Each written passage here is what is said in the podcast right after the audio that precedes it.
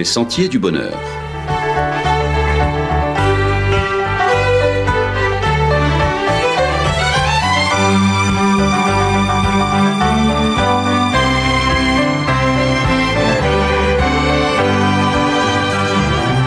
Une émission qui vous apporte un message d'espérance, de paix, de joie et de confiance.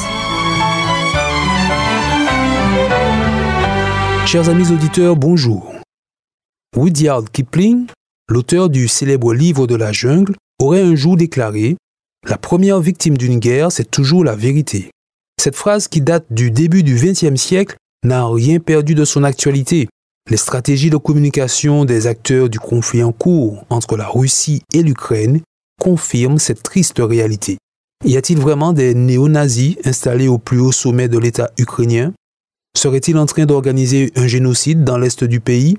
L'éventualité de l'adhésion de l'Ukraine à l'OTAN est-elle anodine et sans risque pour le gouvernement de Moscou? Pour les populations, difficile encore une fois de discerner le vrai du faux. Une chose est sûre, la guerre qui a débuté apporte déjà son lot de morts. Les images qui nous parviennent nous désolent. Une fois de plus, les leçons de l'histoire n'ont pas été retenues.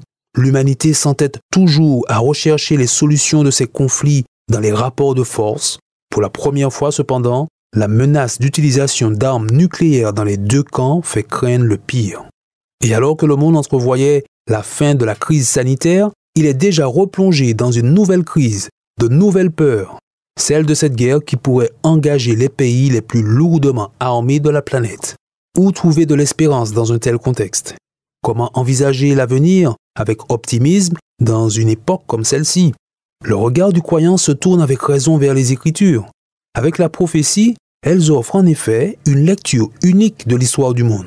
Elles font le constat lucide du caractère chronique de nos maux et proposent une perspective de renouveau grâce à l'intervention divine. Cette clairvoyance a conduit Jésus à annoncer la globalisation des guerres et des bruits de guerre comme signe de la fin de ce monde. Cette vision plutôt sombre aurait pu être contredite par les efforts des sociétés à travers les siècles pour établir la paix et la sécurité pour tous. Malheureusement, il n'en a rien été. La crise actuelle ne fait que confirmer la prophétie du Christ. La raison humaine ne parviendra jamais à établir cette paix universelle tant espérée. Si en 2022, après tant de tragédies guerrières, locales, régionales ou mondiales, si après tout cela nous en sommes encore à nous bombarder et à nous menacer d'attaques nucléaires, c'est qu'il ne fait plus aucun doute que l'humanité a besoin d'aide.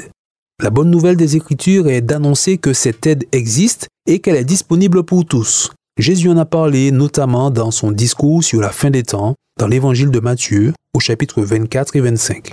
Dans ces chapitres, il a beaucoup insisté sur les signes de son retour, alors même que les disciples cherchaient d'abord à en connaître le jour. Dis-nous, demandèrent-ils, quand cela arrivera-t-il et quel sera le signe de ton avènement et de la fin du monde? En dépit de cette préoccupation du calendrier, Jésus a simplement répondu, Pour ce qui est du jour et de l'heure, personne ne le sait, ni les anges des cieux, ni le Fils, mais le Père seul. Le Christ a choisi de placer le focus de l'attention sur les signes et a ainsi enseigné que le plus important c'est de se tenir prêt quotidiennement pour son retour. Ainsi, quelle que soit la date, le croyant habitué à une vie en harmonie avec sa parole ne sera pas surpris.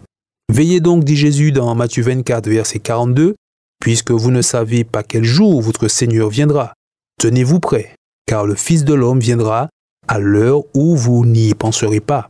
Dans la suite de son discours au chapitre 25, Jésus a illustré son propos avec la parabole des dix vierges qui commence ainsi. Le royaume des cieux sera semblable à dix vierges qui, ayant pris leur lampe, allèrent à la rencontre de l'époux. Les premiers mots de cette parabole envisagent le royaume des cieux et l'avènement du Christ principalement comme une rencontre. Loin d'être une simple date à cocher sur son calendrier, cet avènement est envisagé comme une expérience dynamique qui implique une relation à vivre. Cette idée est encore développée dans la suite de l'histoire. Au verset 6, on lit qu'au milieu de la nuit, on cria Voici l'époux, allez à sa rencontre. Jusqu'à la fin, cette idée de rencontre domine le récit, comme au verset 10, où il est encore dit Celles qui étaient prêtes, et on comprend qu'elles étaient prêtes pour la rencontre, elles entrèrent avec l'époux dans la salle des noces, et la porte fut fermée. Avec cette histoire, Jésus invite donc à vivre la relation de salut avec lui jour après jour. C'est dans la rencontre intime avec le divin que se trouve l'aide dont nous avons besoin, l'intelligence de la vie, la paix dans l'adversité des temps, l'espérance de nouveaux cieux et de nouvelles terres où la justice habitera. Comme les lampes anciennes qui s'alimentaient avec de l'huile, cette relation s'entretient quotidiennement et impacte durablement notre vision du monde et nos choix de vie. Ainsi, que le Christ revienne dans dix jours ou dans dix ans, le croyant, rencontrant son Seigneur tous les jours, sera prêt. Quant à l'actualité des guerres et des bruits de guerre, elle nous attriste forcément et témoigne de l'agonie d'un monde à bout de souffle. Cette actualité est aussi de nature à réveiller ceux qui peut-être avaient négligé la prophétie biblique. Non, nos seuls efforts ne suffiront pas. Nous avons besoin d'un sauveur pour éradiquer le mal de nos vies. La guerre est cette fois spirituelle et l'enjeu, c'est le cœur de l'homme. Le théâtre des opérations, c'est l'être intérieur, d'où naissent les mauvais plans et les actions coupables. Dans la parabole des dix vierges, Jésus l'indique en précisant qu'il s'agit pour les vierges d'être sages ou folles, d'être intelligentes ou insensées. Pour nourrir cette vie intérieure et le cœur humain, pour éclairer l'intelligence et la conscience, rien de mieux que la Bible. Elle a prouvé sa valeur en apportant ce regard singulier sur le monde, regard empreint de lucidité et d'espérance. Il appartient maintenant à chacun de se saisir de l'enseignement des Écritures pour bénéficier pleinement de leur richesse et de la proximité qu'elles permettent avec Dieu. Les temps sont mauvais, ils annoncent clairement la fin, tandis qu'il en est encore temps, acceptons l'invitation pour rencontrer le Seigneur de la vie, aujourd'hui et maintenant. Laissons-le toucher nos cœurs. Laissons-le nous aider. Laissons-le nous sauver. À bientôt, chers amis auditeurs.